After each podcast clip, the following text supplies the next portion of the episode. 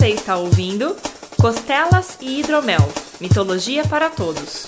Hadouken!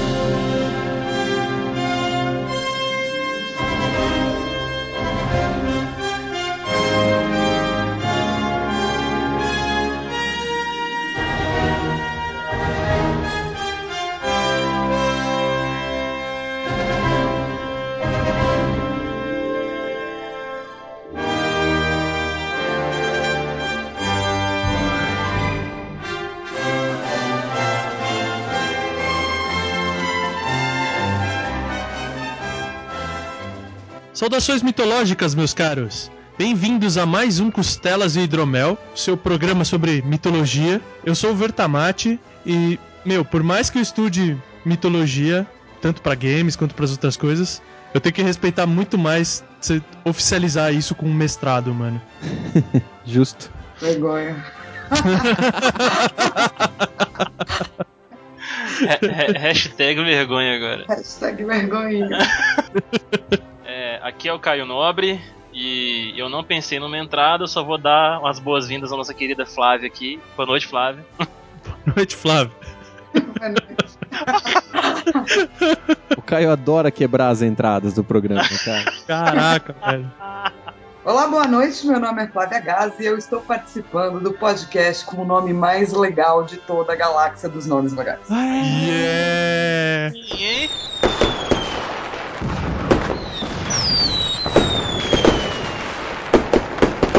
Aqui é Renato Seveniani e eu adoro conversar com a minha televisão, com o meu computador e com meus videogames. Opa, aí sim, hein? Quem nunca, cara? Tô imaginando o Renato no monólogo lá, assim. Não é monólogo, ele responde. ah, cara, você precisa me, precisa me ver jogando jogo de stealth, essas coisas. Você vai pegar o cara, não. Pera aí que eu vou tomar minha injeção de loucura já volto. eu também sou assim, cara. Eu jogando Splinter Cell lá também, cara, eu fico. Não, não, não, peraí, peraí, peraí, fica, peraí, fica aí, fica aí. então é isso, meus caros. Está aqui recebendo hoje ela, Flávia Gazi, estudiosa de mitologia e games, que são duas coisas que é impossível não se apaixonar. E combinam, né? Você provou por A mais B que as duas coisas combinam. Cara, se você não se apaixonar nem por videogame nem por mitologia, você deve ter algum problema, muito sério. Recomendo ver o seu, sei lá, médico de emoções. Ou pegar a injeção de loucura do Renato emprestada que você tá precisando. Exatamente.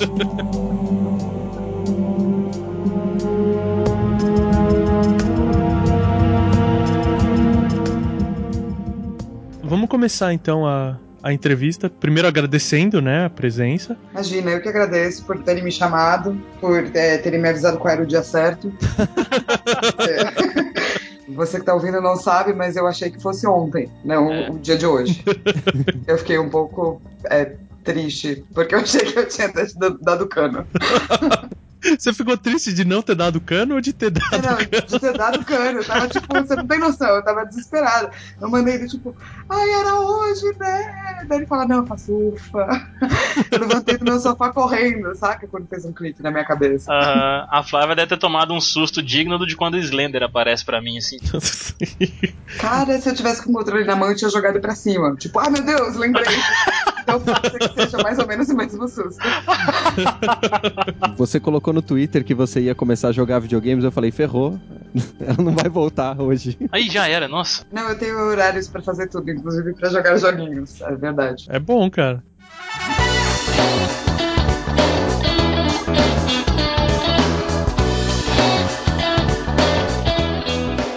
Então, Flávia, você não quer falar um pouquinho da sua formação? Onde você começou, assim? Claro, eu fiz três anos de psicologia na PUC integral, foi muito legal. E daí, quando começou a vir a parte prática, eu descobri que eu não queria ser psicóloga. E daí, eu comecei a trabalhar escrevendo sobre jogos. Uhum. Como eu já estava escrevendo e não tinha, sei lá, faculdade de design de game, daí eu fui fazer jornalismo. Lá eu testei várias coisas, mas videogame é o que eu quero fazer. Eu acabava falando de videogame em todos os lugares que eu ia, seja rádio rádio, vídeo, enfim. Uhum. Daí passou muito tempo até eu pensar em fazer mestrado. Na verdade, eu pensei em fazer na psicologia e na antropologia. A última coisa que eu pensei em fazer foi comunicação e semiótica. E daí eu conheci minha orientadora. Ela me explicou de verdade que era orientação. É, o, que, o que era orientação também. Mas não. Ela me explicou de verdade o que era comunicação e semiótica. daí eu gostei muito. Daí eu falei, cara, é isso que eu vou fazer. Porque... E ela é incrível, minha orientadora é incrível. É a mesma doutorado, o nome dela é Lúcia Leão. Ela que fez o prefácio do meu livro. Ah, bacana. É, daí eu fiz mestrado e agora eu faço doutorado. Eu vou confessar que lendo o prefácio que ela escreveu, eu falei, eu estou perdido neste livro, eu não vou entender nada, porque ela escreve de uma forma muito complexa pra mim. Aí quando começou a sua parte, eu falei, não, beleza.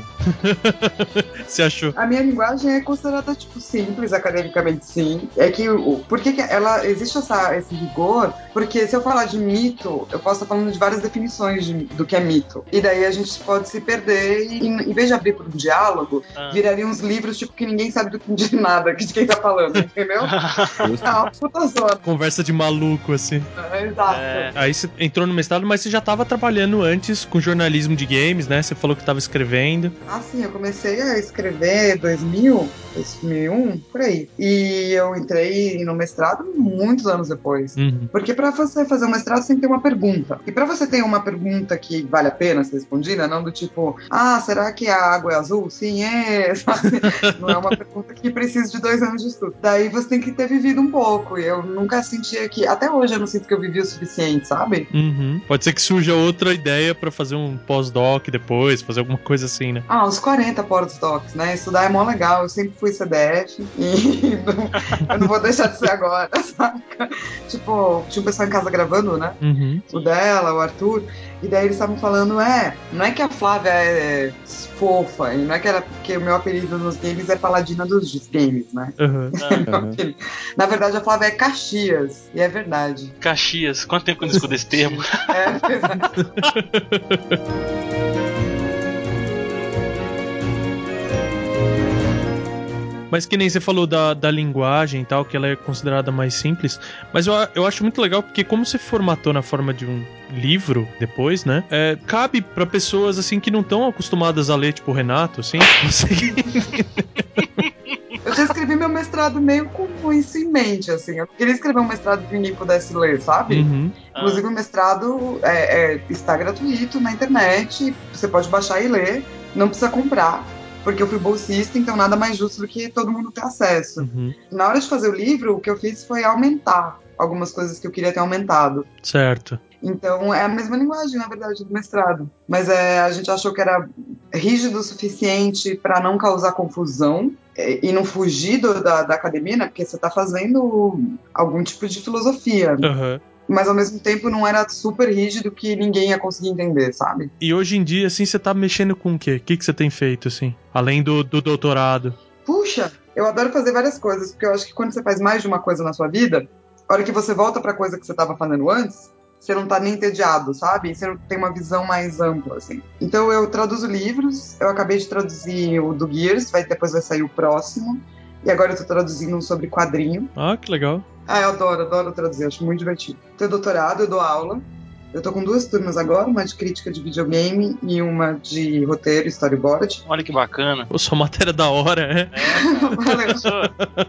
A gente, a gente pela primeira vez ia, na, ia pra aula feliz. né? Pois é, cara. Sim, sim. Então, é só aí, cara.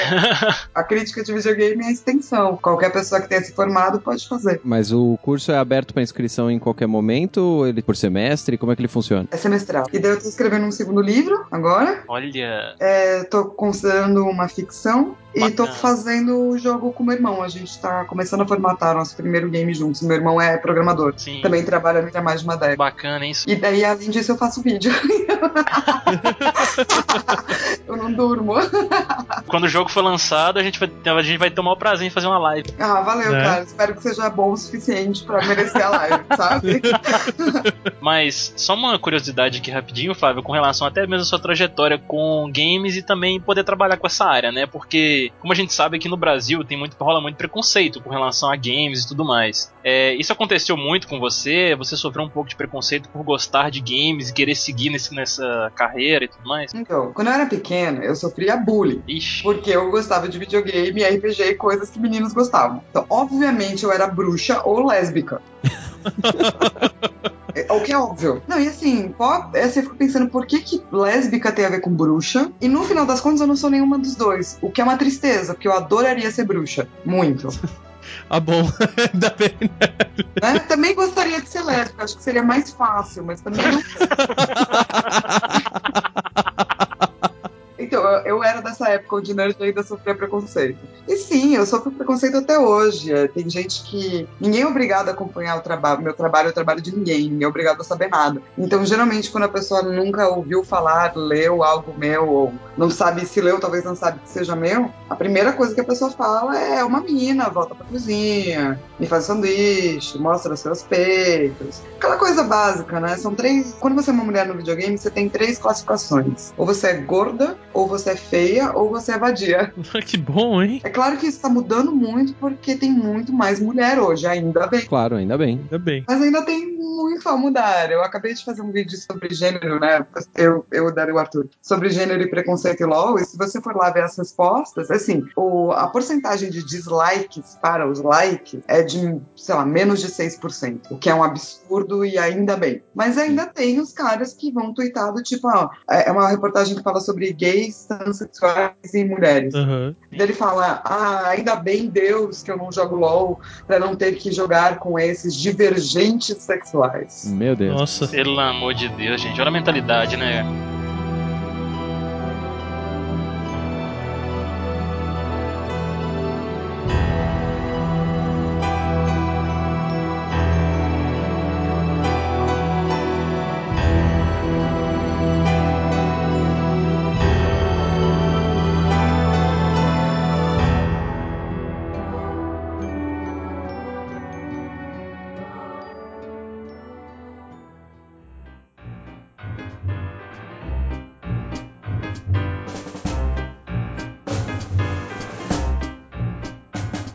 Entrando um pouco no, no assunto propriamente dito, né? É, se você puder explicar pra gente, assim, né?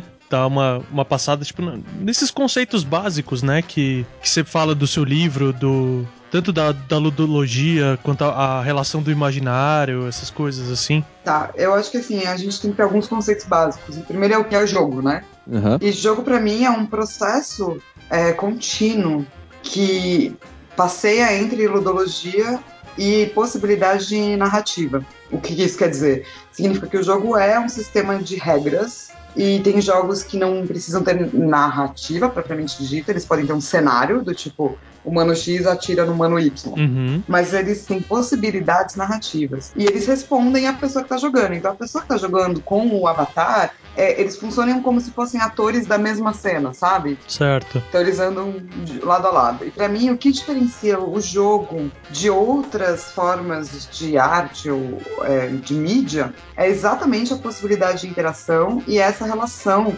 entre jogo é, jogador e o personagem, né? Então, espaço digital, o jogador e o, o seu avatar. Porque essa relação é uma relação extremamente complexa que eu acho que altera a pessoa para sempre, assim como altera o jogo para sempre. Sim. Uhum. E no joguinho você tem que jogar, né? Porque se você deixar o filme rolando e ir pro banheiro fazer xixi, o filme continua rolando. Se você deixar seu joguinho rolando, você vai morrer. Sim. Porque o game não funciona sem a pessoa. Então acho que esse é o primeiro conceito. O segundo é o conceito de mito. E daí eu vou atrás de um cara chamado Gilberto Duran, que é um antropólogo, estudioso de um outro filósofo que eu gosto muito, chamado Gaston Bachelard. Uhum. Gaston Bachelard é existencialista, um cara muito louco. E o que o Durham fala é que mito é a racionalização no discurso de alguma ideia, de algum símbolo, de algum signo. E então, se a gente for por esse viés, filmes são mitos e games são mitos. Então, além da gente, além de eu gostar e tratar de lendas antigas e o que a gente chama de mitologia antiga, como a Grécia, a Grécia foi o recorte do mestrado, né? Mas poderia ter sido qualquer outra mitologia. Aham. O para mim, um game que é composto de narrativa, tá? Porque daí tem que ter o discurso.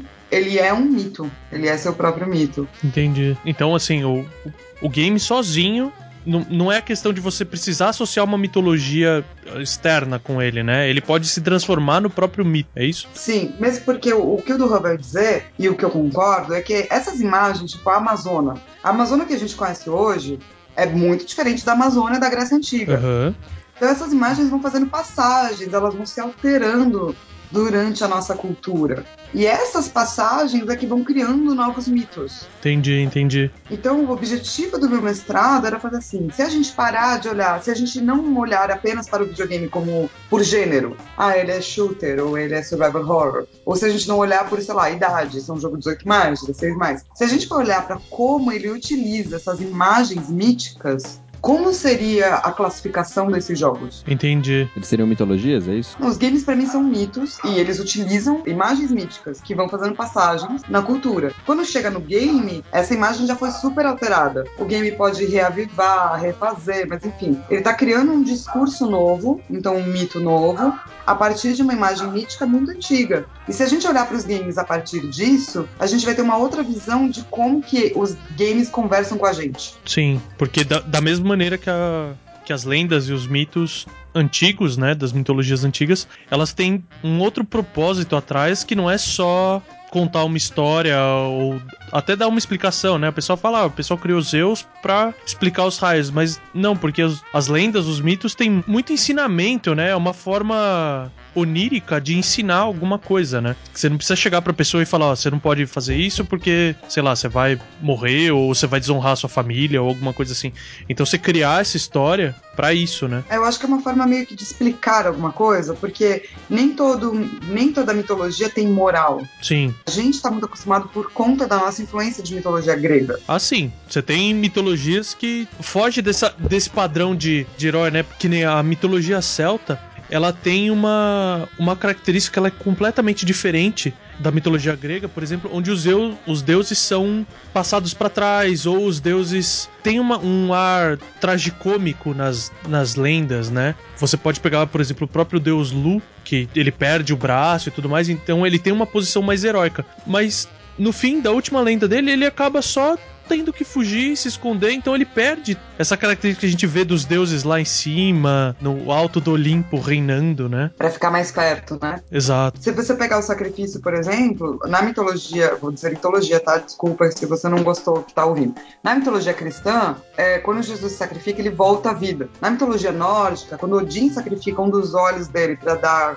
conhecimento para a humanidade, ele refaz esse olho. E na mitologia oriental, é, eu acho que na mitologia chinesa, o cara que criou o mundo, Deus que criou o mundo, ficou, foi um sacrifício tão grande, ele ficou tão fatigado que ele simplesmente morre. Uhum. Então, o sacrifício para a mitologia cristã significa um renascimento, enquanto para a mitologia oriental, não. Sim. Essa maleabilidade é o que faz a gente continuar contando essas histórias, porque essas imagens arquetípicas, elas não estão paradas no tempo. Quem jogou God of War e talvez não tenha nem lido nada de mitologia grega, o pensamento que ele tem sobre quem é Zeus é completamente diferente. E não está errado, está mudado. Sim. Foi acoplado, né? Tipo, como se Zeus ganhasse vários acoplamentos, sabe? De possibilidades que ele, que ele tem. Sim, sim. A questão que você mesmo falou de ir adequando, né? Vai passando, é a mesma ideia, mas ela vai passando por essas transformações com o passar do tempo, né? A gente tem essa situação bem clara dentro da própria mitologia na egípcia, né? Onde os imperadores, eles definiam quem que era o principal deus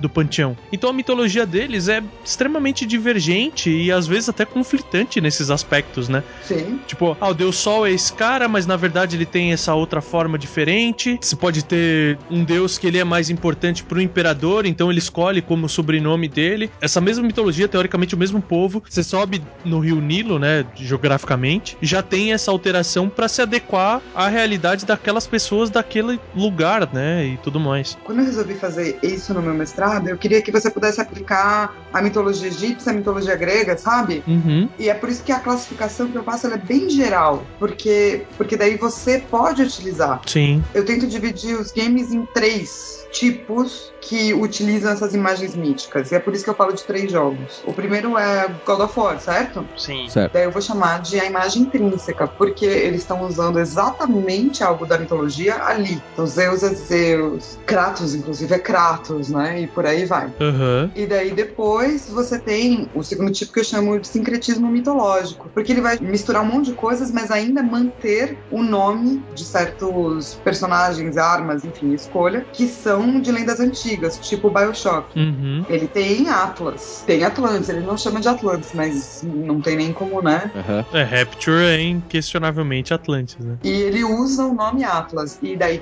com isso, ele mistura política, engenharia genética. Então, ele faz realmente um sincretismo. Uhum.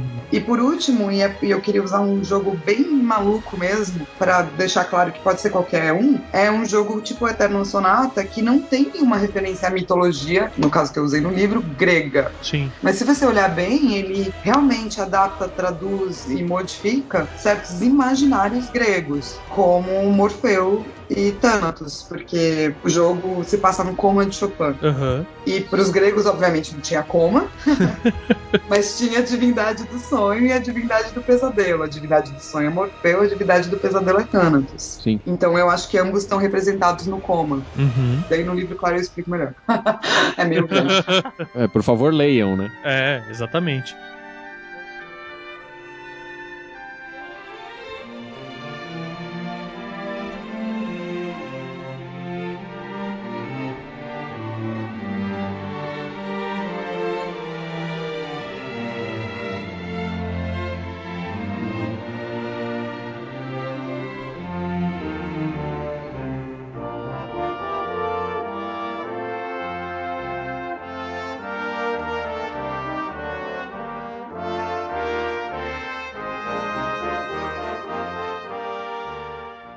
Eu, eu botei um pouco as minhas manguinhas de fora e eu arrisquei colocar um, um nessa última categoria, assim. Eu vim pensando hoje, quando eu tava voltando pra casa, falei, pô, eu gostaria de tentar aplicar isso, né? Aplica, aplica. E fui pensando, assim. Você tem jogos mais óbvios Claro, me diga um. da, da questão intrínseca, referentes à mitologia, por exemplo, o Inferno de Dante, essas coisas assim. Aí um, um segundo exemplo, eu pensei no próprio Final Fantasy, pro, pro segundo caso, que você tem, por exemplo, os Summons, que são uma série de divindades das mais diversas mitologias, né? Sim. Você tem o Kizakote, o Jin. Você sabe que eu fico em dúvida dele só porque alguns Final Fantasies eu acho que fazem mais um sincretismo, enquanto outros meio que usam só isso no Summon, sabe? Entendi. É, até, até a aparência, né? É, se você for olhar pra história mesmo do jogo, não faz nenhuma referência é, direta. Se você pegar Final Fantasy VII, por exemplo, Sephiroth vem que, da- né, das Sefiras da, da, da Cabala, aí eu acho que é sincretismo mitológico. Sim. Porque o nome dele vem da Cabala, direto e reto. Mas nós temos Gaia, tem algumas ideias de matéria, esse tipo de coisa. Então, é que a Gaia vem da teoria da Gaia, né? Que é da física quântica. É. Mas que com certeza vem da Gaia grega. Então eu acho que aí é mais sincretizado mesmo. Mas aí é um, é um mito que já passou e já evoluiu algumas vezes até chegar naquele ponto onde eles utilizaram, né? Exatamente. E eles modificam também. Eu acho diferente do Final Fantasy III, por exemplo, que o- os Summons é, Espers, né? Eles fazem parte da história também. Você tem a Terra com,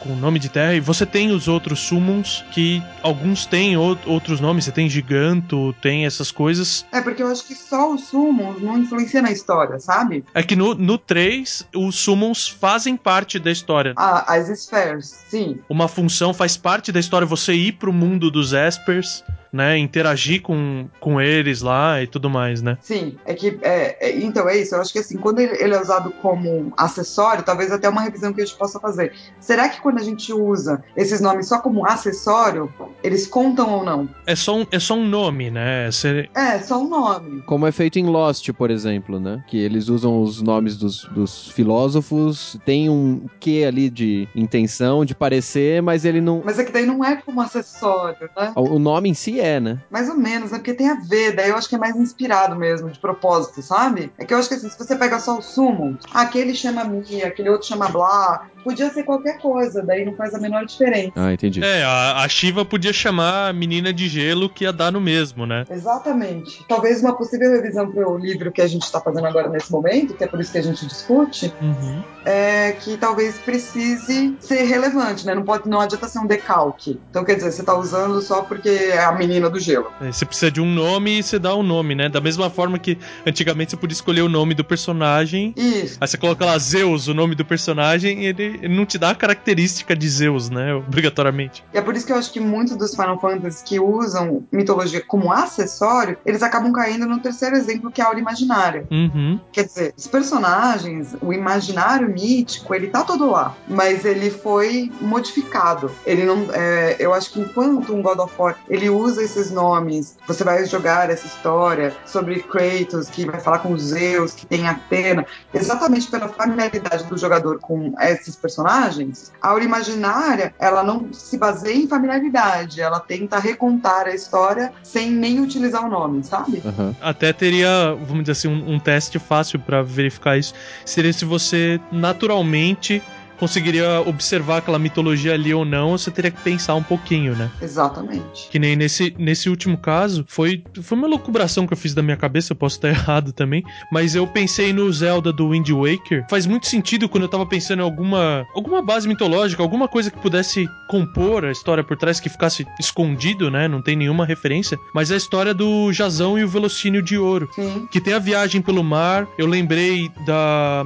Que nem aquela primeiro chefe, que é um pássaro gigante, rapta a irmã do Link e leva embora. E no filme do Jazão, e na, na lenda também, né? Não só no filme, tem aquele pássaro que leva o espírito da princesa embora. E a, a, a referência da Triforce como o velocínio de ouro, né? Que é o, o item divino que é buscado no fim e tudo mais, né? Sim, com certeza. E eu acho que aí a, a segunda parte que é a mais legal é falar, cara, vamos pensar nessa lenda. O que, que ela fala? Ela fala isso, isso, isso. Como mais ela foi usada na cultura? É. Até onde. E daí a gente chega no Zelda, né? Que deve ser uma das coisas mais con- modernas, contemporâneas do uso dessa, dessa lenda específica. E você vendo isso, eu acho que é, é quase uma aula de roteiro, entendeu? Porque você descobre que se você mudar a simbologia daquele arquétipo, a simbologia daquele mito, você tá criando algo novo. Mesmo que você tenha algo com que as pessoas já tenham alguma familiaridade. Sim. Mas nesse ponto também você acaba gerando uma história em que a pessoa pode rejeitar, né? A, interpreta- a nova interpretação pode gerar uma repulsa daquele leitor ou, ou jogador, né? Claro, claro, com certeza. É que daí na aura imaginária, como a pessoa não necessariamente fala, ah, isso, esse aqui é Zeus, que não tá escrito, sabe? Aham. Uhum. Daí fica. é, não tem familiaridade, então você perde nessa hora, com certeza. E você ganha, sim, na falta, na, na, na questão do que você acabou de colocar, que é talvez a priori as pessoas já falarem, ah, não, mais um jogo sobre Zeus, sabe? Sim. Ou não, Zeus não era assim, que absurdo. Daí com certeza você ganha nesse lado. É, isso aí, essa questão que você falou, a Zeus não era assim. Eu acho que assim, que é um- uma visão muito limitada você res- querer restringir esse arquétipo, né? A uma, uma forma específica, né? Por exemplo, o, próprio Zeus do God of War. Ele, ele tem várias características são bem diferentes, ao mesmo tempo que ele tem várias características são assertivas em relação a- aos mitos de Zeus. Mas é, é muito limitado você falar, "Ah, eu não gostei desse jogo porque Zeus não era 100% assim, entendeu? Ele faz parte, uma coisa legal desse do seu livro e desse trabalho, desse pensamento que você tá gerando, é nesse aspecto assim da- das pessoas conseguirem abrir a mente pra fazer essas conexões. Ah, e o 100% assim é baseado em qual conhecimento que você tem? Baseado em qual literatura que ela. É, porque tem o Exíodo, tem o, sabe? Tem vários tipos.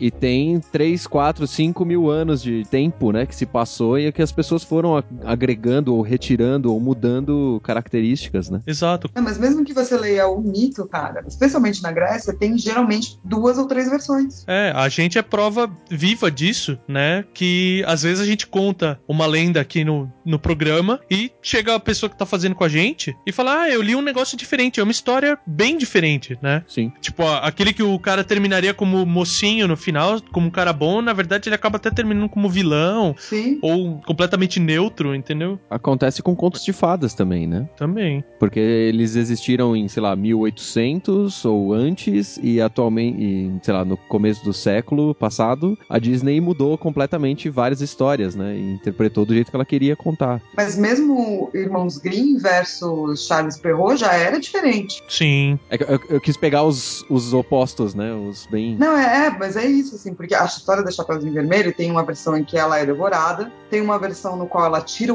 a roupa para o lobo, e daí o lobo fica tão, ah, meu Deus, que legal, e ela consegue escapar. E tem uma versão onde chega o caçador e mata o lobo, entendeu? Uhum. Pode ser muita coisa, todas elas estão certas.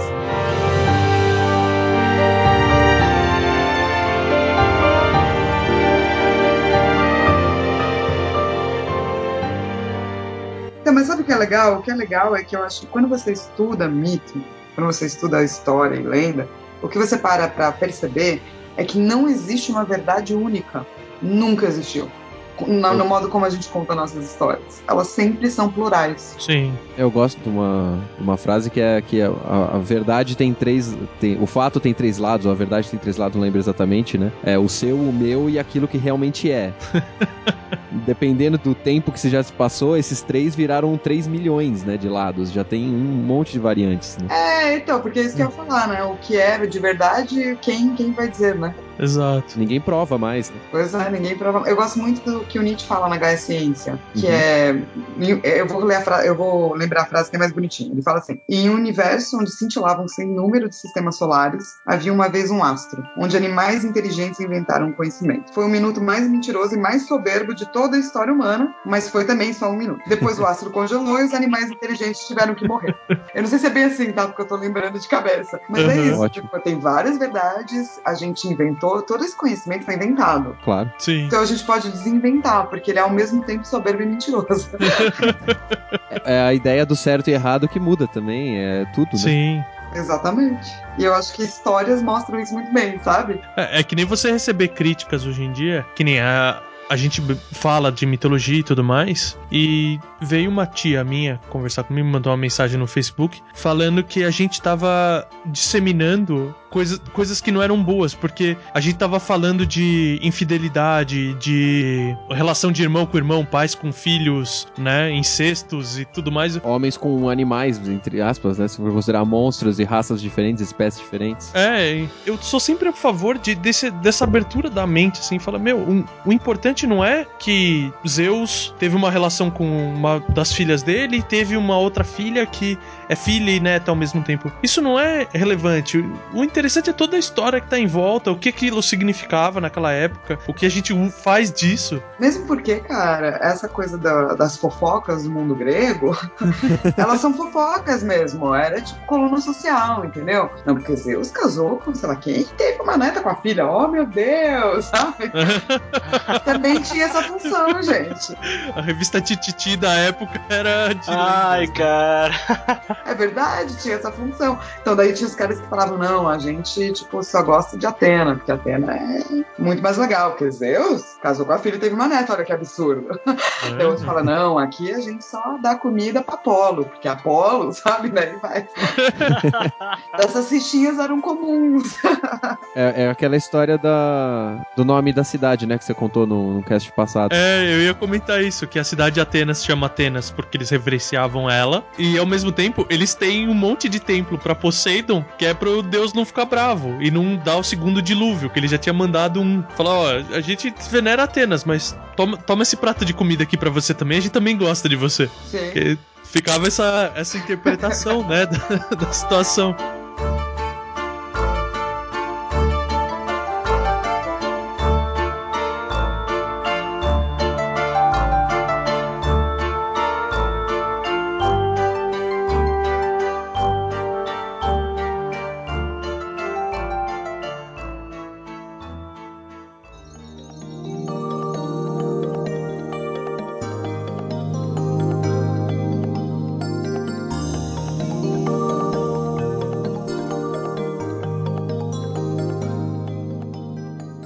Você falou da sua orientadora, né?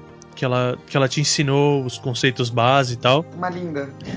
ela já chegou com essa ideia pronta para vocês bolarem, direcionar o mestrado para essa forma com que ele foi construído? Como é que funcionou o surgimento dessa ideia, assim? Não, cara, é uma colaboração e tem que ser. É, na época eu tava escrevendo um negócio que eu desisti de escrever, pelo menos por enquanto, mas tá lá nos meus arquivos que é um dicionário de mitologia, de game. Olha. Só de mitologia grega e nórdica. Mas é, é muito grande, é um projeto muito grande. Todo ano sai jogo e eu fico louca. Então, por enquanto, tá aguardado. E eu, porque eu tava desenvolvendo isso, a gente chegou nessa conversa. E daí eu falei, puxa, mas eu não queria falar de uma mitologia só. Dela me explicou a importância do recorte, porque só tem dois anos. Porque tem que entregar um trabalho e se você ficar, né? Você vai ficar louco. É, você não vai produzir nada, você vai aumentar, aumentar e não controla, né?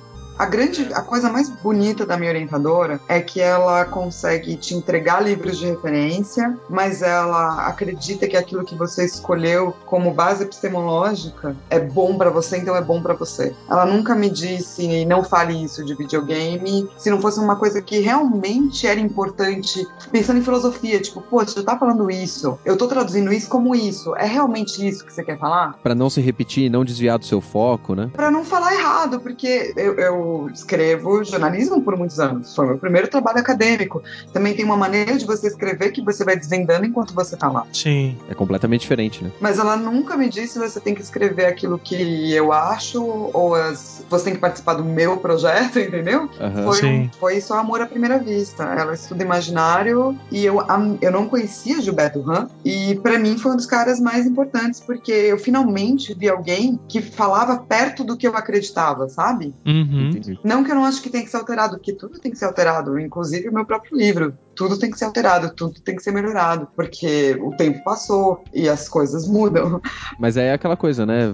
Assim como você utilizou o trabalho dessas outras pessoas para construir o seu, outras pessoas podem usar o seu para construir algo diferente, né? Seguir adiante a, a linha, né? Sim, ou podem dizer o contrário, né? Não acredito nisso. Que ela fala isso, não acredito, que eu acredito é naquilo, não tem o menor problema também. Ainda bem que existe esse tipo de, de pensamento, né? De acreditar em É. coisas diferentes. senão- Já pensou? É, eu gostei muito do seu livro, mas se um cara aparecer com o livro contrário, eu não vou falar, ah, esse cara pensa diferente, eu não quero ler. Pelo exatamente o oposto. Eu quero saber o que esse cara tá pensando, por que ele pensa diferente.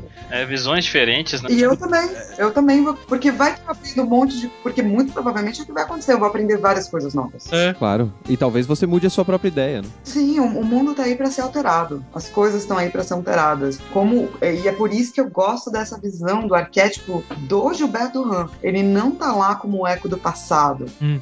O, Bachelard também falava isso. Ele não é uma instância fixa. Ele tá lá para ser alterado pela cultura, pra ser modificado, pra ganhar acoplamentos, pra virar um ser mestiço, um ser híbrido, enfim.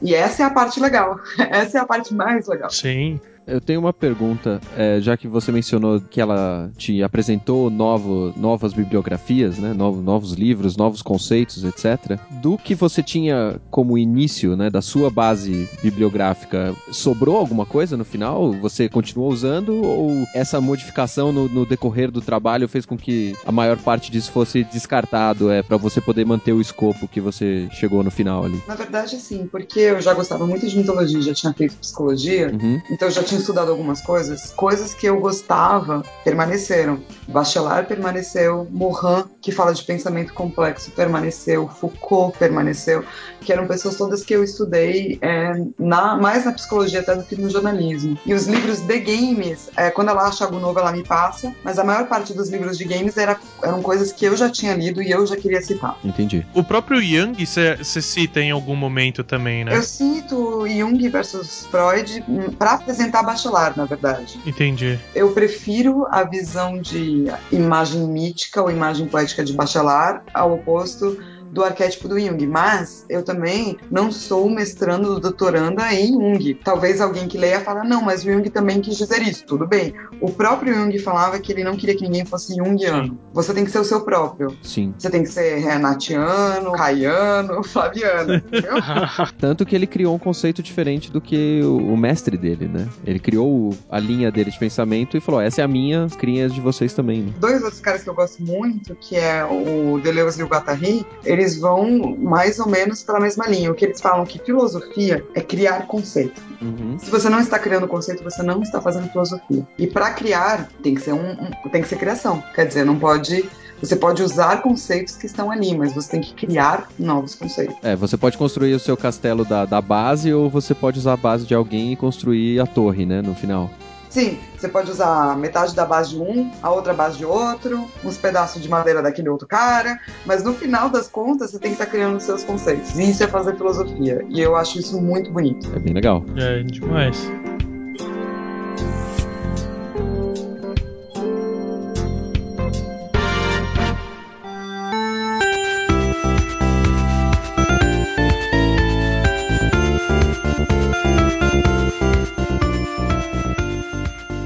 Relação a, a trabalhos futuros, assim, tem alguma coisa que você pode falar do, do seu livro novo? Se ele tá continuando esse? Foco de estudo do seu doutorado? É, do meu livro novo ainda não, porque não, não passou pela editora ainda. Uhum. Ah, tá. Ah, tá. Então eu não posso. Mas no, no meu doutorado eu quero estudar o videogame como um dispositivo agenciador, quer dizer, um dispositivo que permite vivência simbólica. E eu quero estudar isso via os discursos das pessoas que jogam. Ah, que legal. Então, além de trabalhos em e etc., eu es- estou jogando.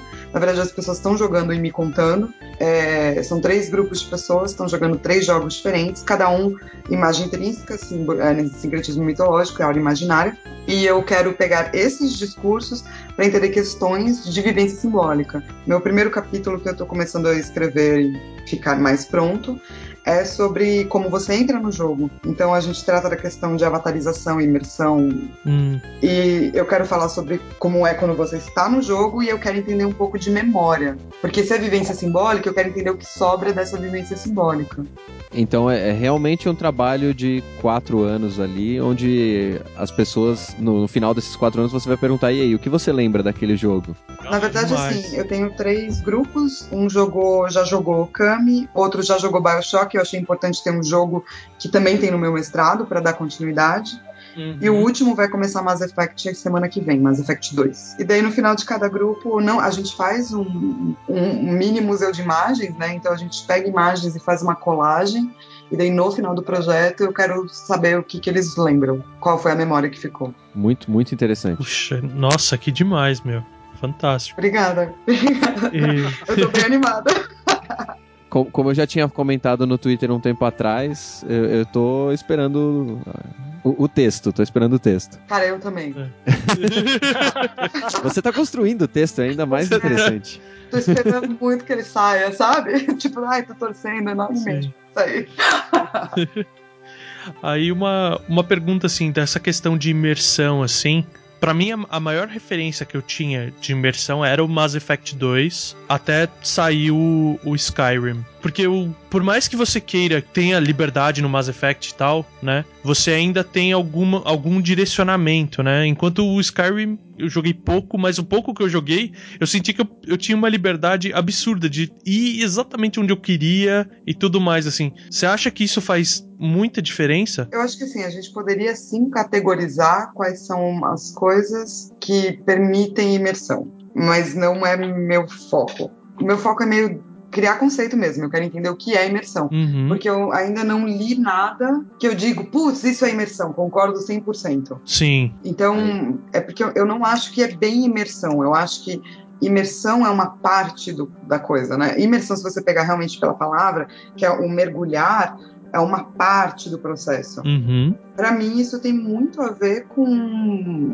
afeto. Skyrim te afeta de alguma forma. Posso citar até um jogo aqui que afeta a gente bastante também com relação à imersão, que é o The Last of Us, né, cara? Então, é isso, ele, ele tem, tem a ver com afeto. Com a Então- empatia também, né? Exatamente, exatamente. É algo que te afeta, né? Eu tô indo muito mais por aí e tô tentando desvendar é, como para as pessoas que estão jogando se dá ou não o afeto. Teve um cara que jogou Bioshock que ficou muito bravo com o jogo, saca? Uhum. É um afeto também, mas é um outro tipo de afeto que as outras pessoas não vivenciaram desse jeito. E, e o meu objetivo não é categorizar, porque senão eu ficaria louca. Porque o que afeta você é diferente do que me afeta, que é diferente do que afeta o outro. Especialmente para cada game fica muito específico. Sim. Eu quero ir pro lado mais ontológico. O que é imersão? Uhum. O que é isso? E, e daí, quando a gente mergulha, depois que a gente está imerso, o que acontece com a gente? Sim. Mas por Uhum. enquanto sem tentar categorizar, porque eu acho que é uma tarefa, talvez para o futuro, muito hercúlea, sabe? Pra mais uns três pós-doc. Exato. Pra mim, nesse quesito de imersão, a narrativa direcionada me, me move mais do que uma narrativa tipo Skyrim, onde eu posso fazer qualquer coisa, né? Então é, tem essa diferença. Sim. Para certas pessoas é a falta de narrativa. Sim. Então, é, o afeto é muito plural para ser categorizado, sabe? Sim, sim. Sim. E daí eu acho que a gente pode cair numas categorias meio bobas. Parecer muito genérico, né? Ou específico demais, saca? Pode ser E também. depois você não pode fugir daquilo nunca mais na sua vida. Eu tenho medo dessas coisas. Sei lá, você escreve um bagulho que você nunca mais pode falar o contrário, nem mais ou menos parecido, nem um pouco diferente, sabe? Uhum. Ah, mas aí você faz igual o Leonardo Nimoy, fala que não era o Spock, depois fala que era o Spock sim, e pronto. É, fazer isso aí. Mas eu acho muito legal essa questão da, da, da empatia e tudo mais, que nem o, o Bioshock, particularmente, ele me afetou de uma maneira que as outras pessoas que jogaram não se sentiram tão afetadas assim. Porque as máscaras que os, os vilões usam no jogo, né? Por, por questões, tipo, de vivência minha, medos de quando eu era criança, né? Uhum. Estão associados, tão um pouco associados com o uso de máscaras do tipo que eles usam do coelho, da, do falcão e tal. E, e eu fui jogar, e eu tava jogando com a minha esposa do lado e eu estava ficando Agoniado. então, aquilo mexeu comigo num- numa gama tão grande que eu me senti mais puxado pra dentro do jogo por causa disso, porque eu conseguia, parece que eu, que eu conseguia sentir mais a tensão daquele cara que tava lá, do, do Jack, por estar preso lá dentro e principalmente estar preso com aquelas coisas esquisitas, usando aquelas máscaras, do que outras pessoas que jogaram, sabe? Ou a minha esposa que tava vendo do meu lado e falou: Ah, esse jogo nem é de terror, é só uns cara maluco de máscara, sabe? Tipo, foi, é, e, e para mim, assim, eu achei um jogo delicioso de jogar por causa disso, porque ele trouxe essa memória, esse sentimento que tava esquecido, né? De quando eu era criança ou alguma coisa assim. Pois é. Mas não é isso que Zelda faz por você também? Ah, Com certeza. Zelda é lindo. Nossa Zelda é senhora. maravilhoso, é. Não, mas é, é isso, né? É, Esse afeto tem muito a ver com coisas que a gente já viveu. Sim. Coisas que a gente gostaria de ter vivido, coisas que a gente não quer viver de modo nenhum. e daí é que nem cate- tentar categorizar todas as emoções humanas, sabe? Aham. Você vai ficar com uma lista infindável, aí não é nem Her- Hercúleo, né? Passou do, do nível Hercúleo e foi mais pra cima ainda. Sim, pois é. Daí é do nível, sei lá, a gente junta todos os heróis e fala, bro, senta aí e vai escrevendo, saca? Uma hora talvez a gente chega no final.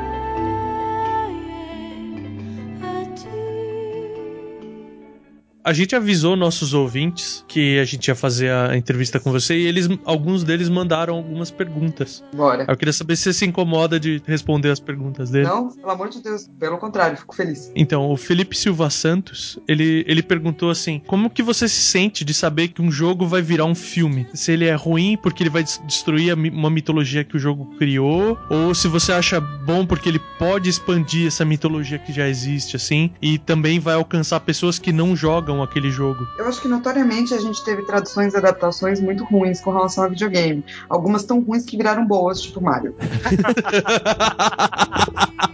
O jogo impossível de adaptar, eles quiseram tentar. né? Mas é, eu, eu não tenho geralmente problemas com adaptações. Eu acho que tem gente que fica mais sentido, sabe? Eu fico Uhum. menos sentida. Eu acho importante para o game, para o mercado de videogame, que ele comece a ser criador das suas próprias, das suas próprias franquias e não simplesmente importe franquias. Então, virar livro, virar jogo de tabuleiro, virar filme é muito importante. É claro que a gente espera que o trabalho que seja feito a partir de agora seja um trabalho mais consciente. Que Exatamente. não trate o jogo, o jogo como só um, nome pra chamar atenção, né? Como colocar atores famosos num filme com roteiro porcaria, né? Exato. É do que a gente tá falando do decalque. É, é, decalque é tipo a sua foto foto do Facebook, entendeu? Ha, Aham. Não é verdade. É só uma parcelinha ali. Então, tentar usar o jogo como decalque. Por que, que as pessoas ficam putas? Porque, porque esse jogo te afetou, ele é muito mais que um decalque. Mesmo se ele não tivesse te afetado. Ele tem toda uma noção de complexidade, ele tem todo um processo criativo. É, E, e isso é reduzido a um decalque. Então, eu Uhum. não, eu não sou a favor da utilização do game como decalque. Eu sou a favor da adaptação do game. Sim, Como foi bem feito no, no exemplo que todo mundo usa, Silent Hill, né? exatamente. É a releitura, né? Fazer a releitura disso. Que o primeiro jogo afetou as pessoas absurdamente e deixava todos com medo e assustados e ninguém jogava de, de madrugada, etc. E eu achei, pelo menos pra mim, que o filme tem essa aura. Eu acho que ele não chega no mesmo nível, mas ele tem essa ideia e ele adapta coisas de diversos de sequências, né, dos outros dos outros jogos do Silent Hill pra poder trazer uma história nova, né? É, eu acho que assim, se o Silent Hill é um passo evolutivo na cadeia da adaptação de jogos para filmes, é um bom passo, sabe? Uhum. Sim. Sim. É, ele não é perfeito, né? Tá longe de ser perfeito. Exato, mas pelo menos não é Mario, né? É verdade. É, E não é o filmes do Ebol, né? Exato. Exato, não é Street Fighter, porque Street Fighter também dói um pouco. É, Street Fighter eu considero um, um filme de comédia. Sim, é, é uma. é- Tem mais cara de sátira do que de, de adaptação, né? Não, sim, mas daí na internet tem melhor, né? Que é o Years Later lá do Nossa, Street Fighter. genial. Bem melhor que o filme. Com adaptações de quadrinho, al- algumas empresas como a Marvel já estão fazendo melhores adaptações. Sim. Talvez o próximo passo seja o videogame. Quem sabe, né? Sempre vale a esperança, é. Amém, né? Last of Us tá aí pra tentar provar isso, né? Não só The Last of Us, como Assassin's Creed, que eu tô bem apreensivo. Assassin's Creed eu já ignorei. gente, já. Pandora, gente, Pandora. Pandora, a esperança tá lá. A esperança É. tá lá. Sim. É assim, Assassin's Creed eu não abandonei. Tem o Fazbender ainda? Tem o Fassbender ainda, Tem graças a Fassbender, Deus. cara. Graças a Deus, meu Deus. Eu vou ver, nem que seja só pra ver ele, saca? Várias vezes. Eu também gosto pra caramba dele. Nossa. Eu só acho que ele vai chegar na hora que o Assassin's Creed já vai, ah, já vai ser uma franquia pra morrer do que nova, entendeu? Ah, Talvez tenha a força pra até revitalizar, né? É, exato. Eu espero que sim, né? Que a ideia é excelente. Sim, a ideia é excelente. E o cara é bom e bonito, né? é muito legal o que eu tô aqui falando e tal. E o cara é realmente, ele é muito bom. Eu tô pensando, sim, na verdade eu tava pensando que ele é mó gato. Mas assim, realmente ele é muito bom. Eu tô imaginando a Flávia, eu tô imaginando a Flávia agora assistindo X-Men First Class lá com ele. Pensando, me vi assistindo 300. Toda vez que eu é vejo mesmo, 300, tem falo, filme mais de menina do mundo! Um monte de homem gostoso pelado. É! E o Fassbender tá Adoro. lá. Tá lá também. Gostoso também, cara. Adoro. Tem que fazer igual o Solano faz, né? Fala, não, é bonito mesmo. É, ué. mas é, Ah, cara. é, ué? Você não falou o que não é? Mas é, são- pô. Gerard Butler lá, porra. Você pegava, Caio? Oh, Com aquela roupa de soldado espartano ainda, né, cara? Cara, eu acho que tem que dizer isso mesmo. Porque, por exemplo, É. eu pegaria Galadriel, entendeu? olha aí. Se ela falar assim, então, tô afim de sair com você, eu não ia falar não. É bom pra quebrar o estigma, né? é, eu acho legal, talvez, pensar que alguns meninos, sabe? Se o cara, se o Magneto virasse pra você e falasse, bro, vamos tomar uma breja. Vamos aí, meu. Vamos aí. Pô, se o Ezio me chamasse pra tomar alguma coisa. Segura essa frega, você tá escorregando. E se o Slender te chamasse, Caio? Não, mano. Não, Slender é outra história. Slender é outra história. Não, é sacanagem. Sacanagem, não. Slender não pode. Não, mas daí se, na hora que o Slender aparecer pra chamar, ele já tá fugindo correndo. E provavelmente dando gritos femininos. Daí é.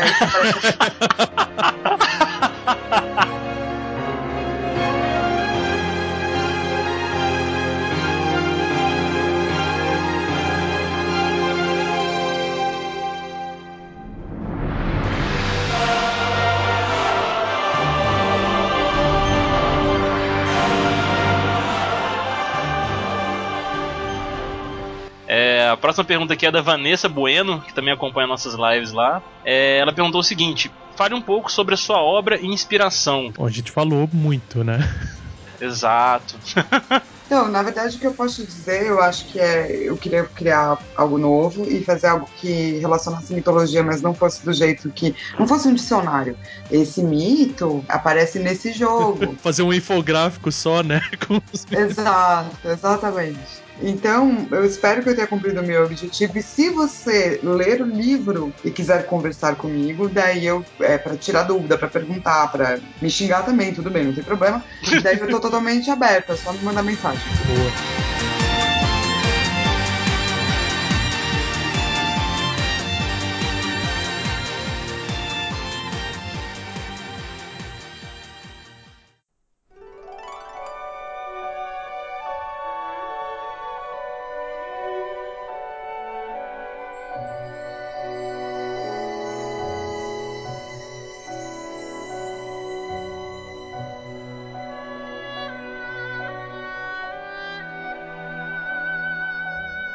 Próxima pergunta do Rafael Borsari. Qual sua mitologia preferida e o motivo, né, que ela, dela ser sua preferida? E se é possível fazer um paralelo com alguma mitologia gamer, né? Como que se enquadraria essa uma mitologia de um jogo com uma mitologia com a sua mitologia preferida? Nossa, que pergunta difícil. Perguntar a mitologia, a mitologia preferida pra quem gosta de mitologia é uma sacanagem. Olha só, eu, eu, eu gosto do mito de Orfeu. Era um poeta e um músico tão talentoso. E quando a esposa dele morreu, ele foi até o submundo. E daí ele tocou e cantou para Hades e para Perséfone. E eles choraram e deixaram ele voltar para o mundo dos vivos, mas com uma condição que o Orfeu não olhasse para trás até que a menina tivesse de novo na luz do sol. É, e daí ele partiu pela trilha e tocando e etc para guiar a sombra da esposa dele de volta para a vida.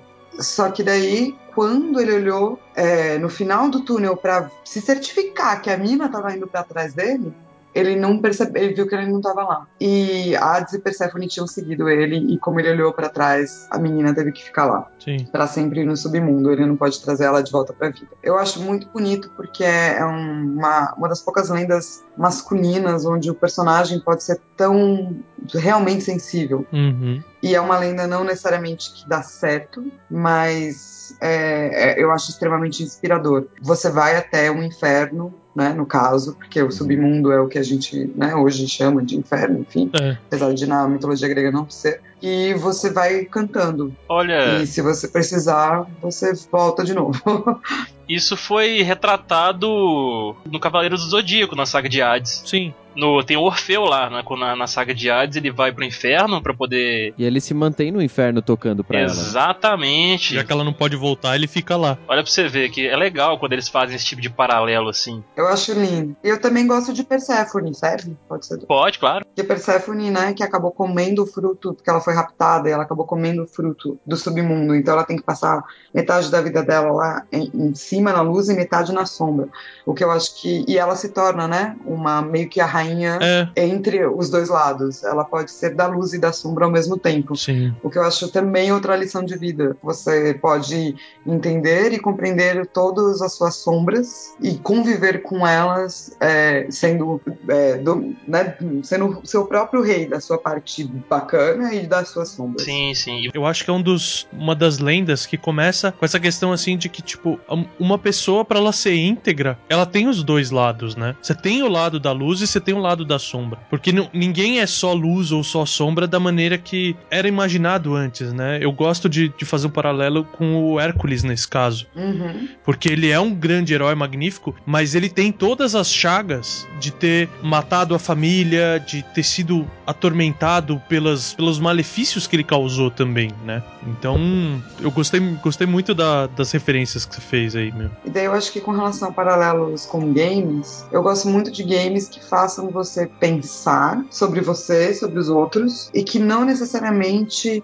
te entregam tudo comidinho no final, sabe? Uhum. E quando te entregam, talvez não seja aquilo que você pensava. Daí, nesse caso, dos mais recentes, eu vou citar Journey e The Last of Us. Nossa, o final de Last of Us, eu, eu larguei o controle e fiquei olhando a TV repensando. caramba, cara. Eu também. Ficou uns 5 minutos olhando a televisão. Tudo que, porque eu joguei alucinadamente. Eu acabei o Last of Us, tipo, em dois dias. Direto, assim. Eu va- varei a noite jogando quase.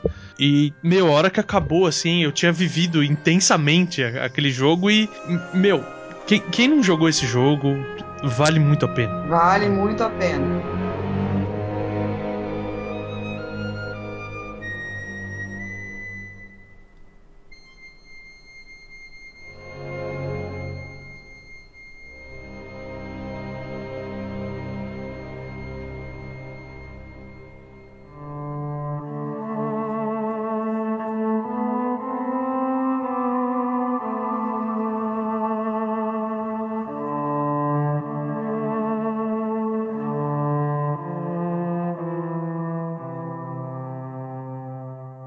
Última pergunta que tinha era do Felipe Lobão, Isso. mas já foi meio respondida, assim como a da É. Vanessa, né? Já foi respondido. Exatamente. Que era sobre como você se sente com a, a relação da sociedade gamer com as mulheres, né? Foi a pergunta que a gente já tinha feito também. Mas é bom deixar registrado. É, antes de, de encerrar, tô- a gente só queria perguntar pra Flávia aqui, tipo, quais jogos dessa geração que ela tem jogado e quais ela está esperando bastante, assim, muito mesmo? É, então, nesse momento eu tô jogando é, The Sims 4 e Destiny, né? Porque é bem parecido um com o outro. Né?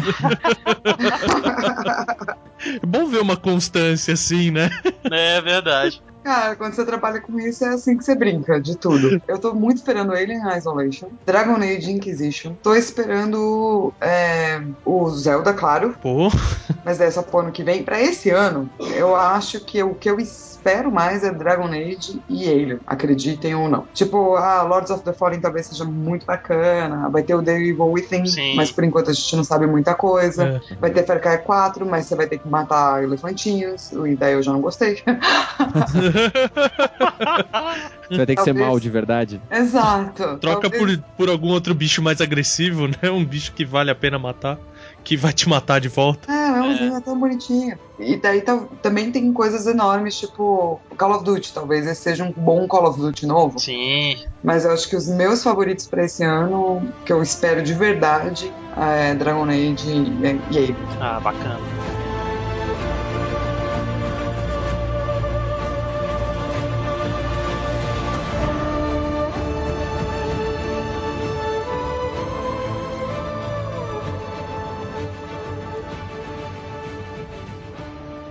Queria agradecer de novo. Foi muito legal. Foi, foi uma delícia eu ter lido o livro.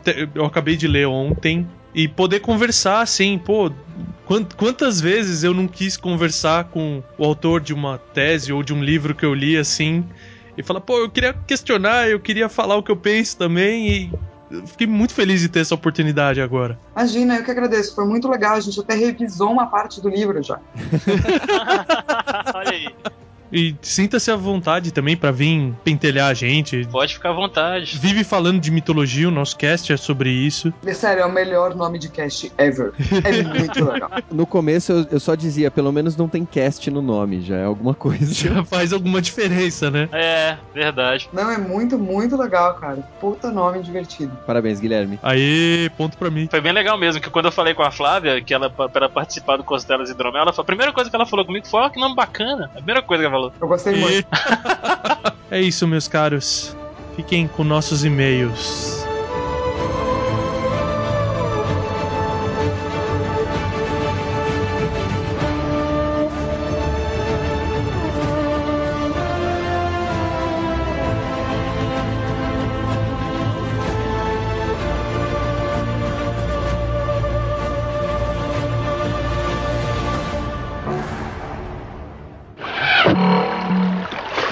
For you, sir.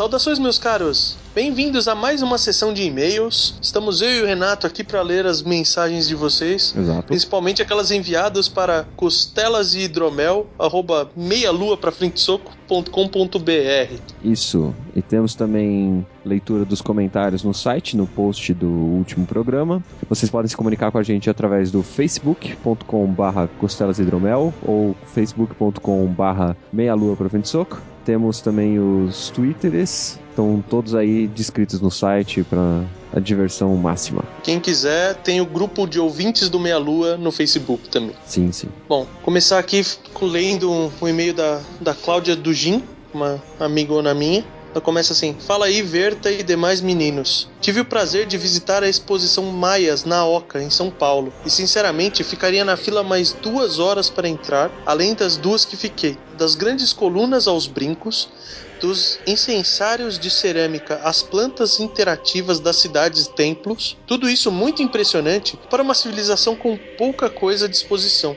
Eles não tinham metal, a pedra era só calcária e de precioso só a obsidiana e o jade, e uma cerâmica bem desenvolvida. Pois é, o dia que a gente foi na UPix, a gente parou na porta da Oca, mas chegamos tarde demais para entrar. Exato, e além disso eu fui mais uma vez pra aquela região, mas eu também não consegui num horário decente pra poder ir lá. É. Uma tristeza.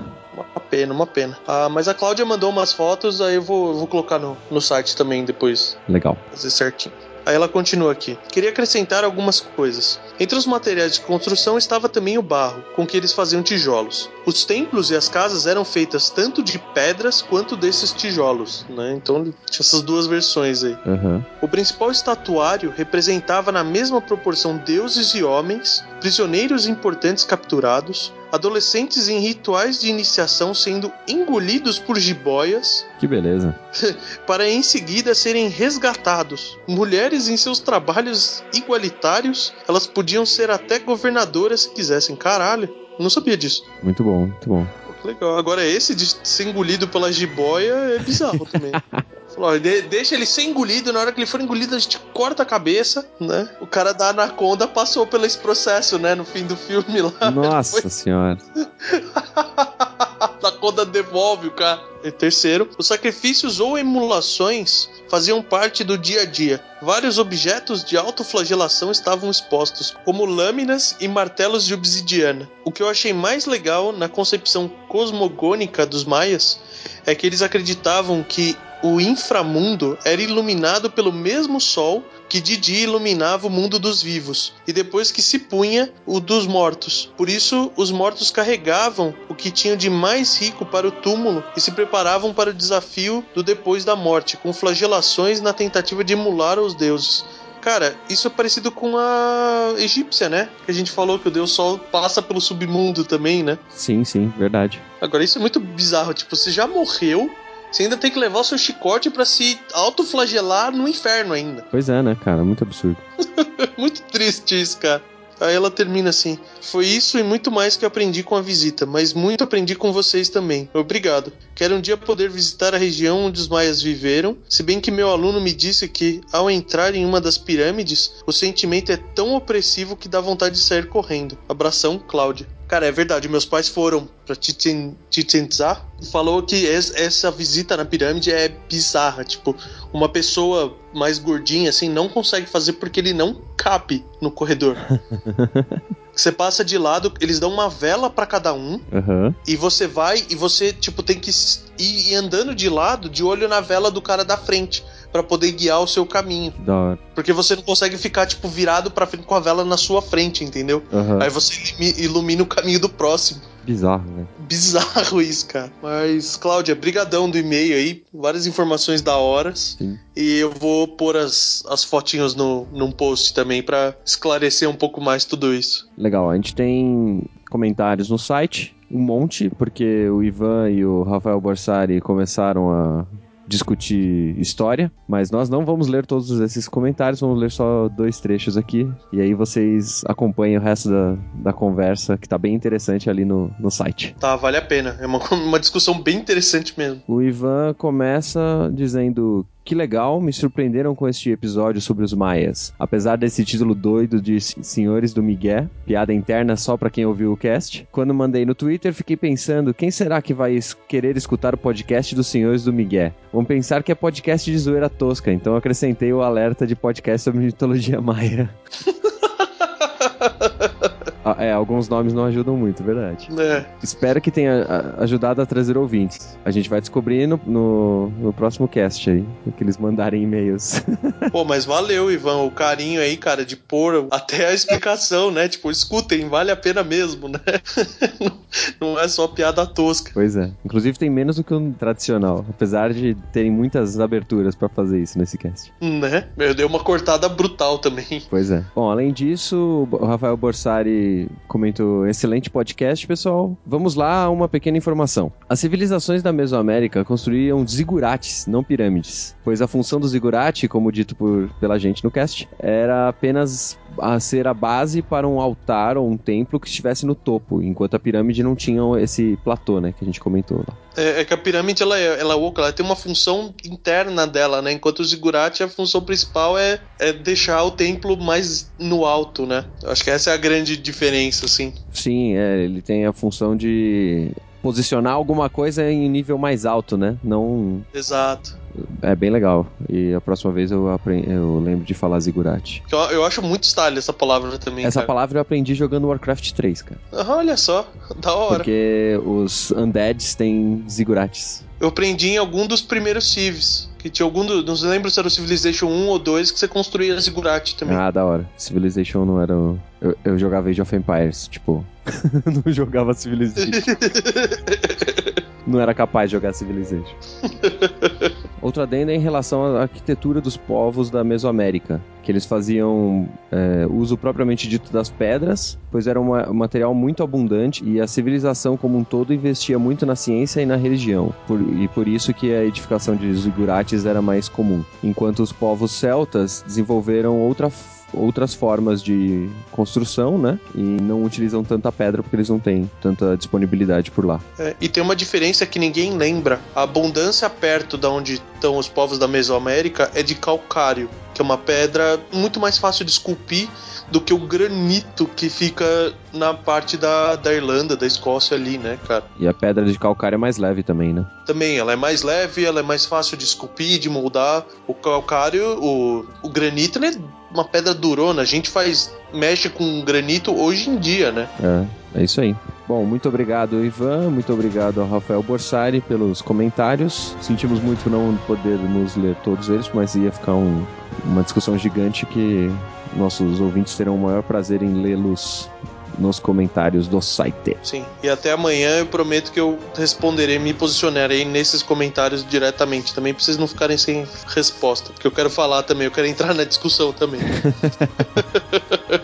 E pessoal, quero lembrar também que se vocês curtem camisetas, bonecos, artes de de estilos diferentes, seja de pixel, de papel, essas coisas, tem todos os nossos parceiros no site. Tem uma parte da Meia Luz Store. Exato. Então en- entrem lá, são nossos parceiros, o trabalho dos caras são de primeira. Senão a gente nem, nem tava divulgando. Exatamente. exatamente. Vão lá, dê uma olhada no site dos caras, que com certeza vocês acham coisas da hora pra pra adquirir. Exato. Grande abraço pra vocês e até a próxima. Até.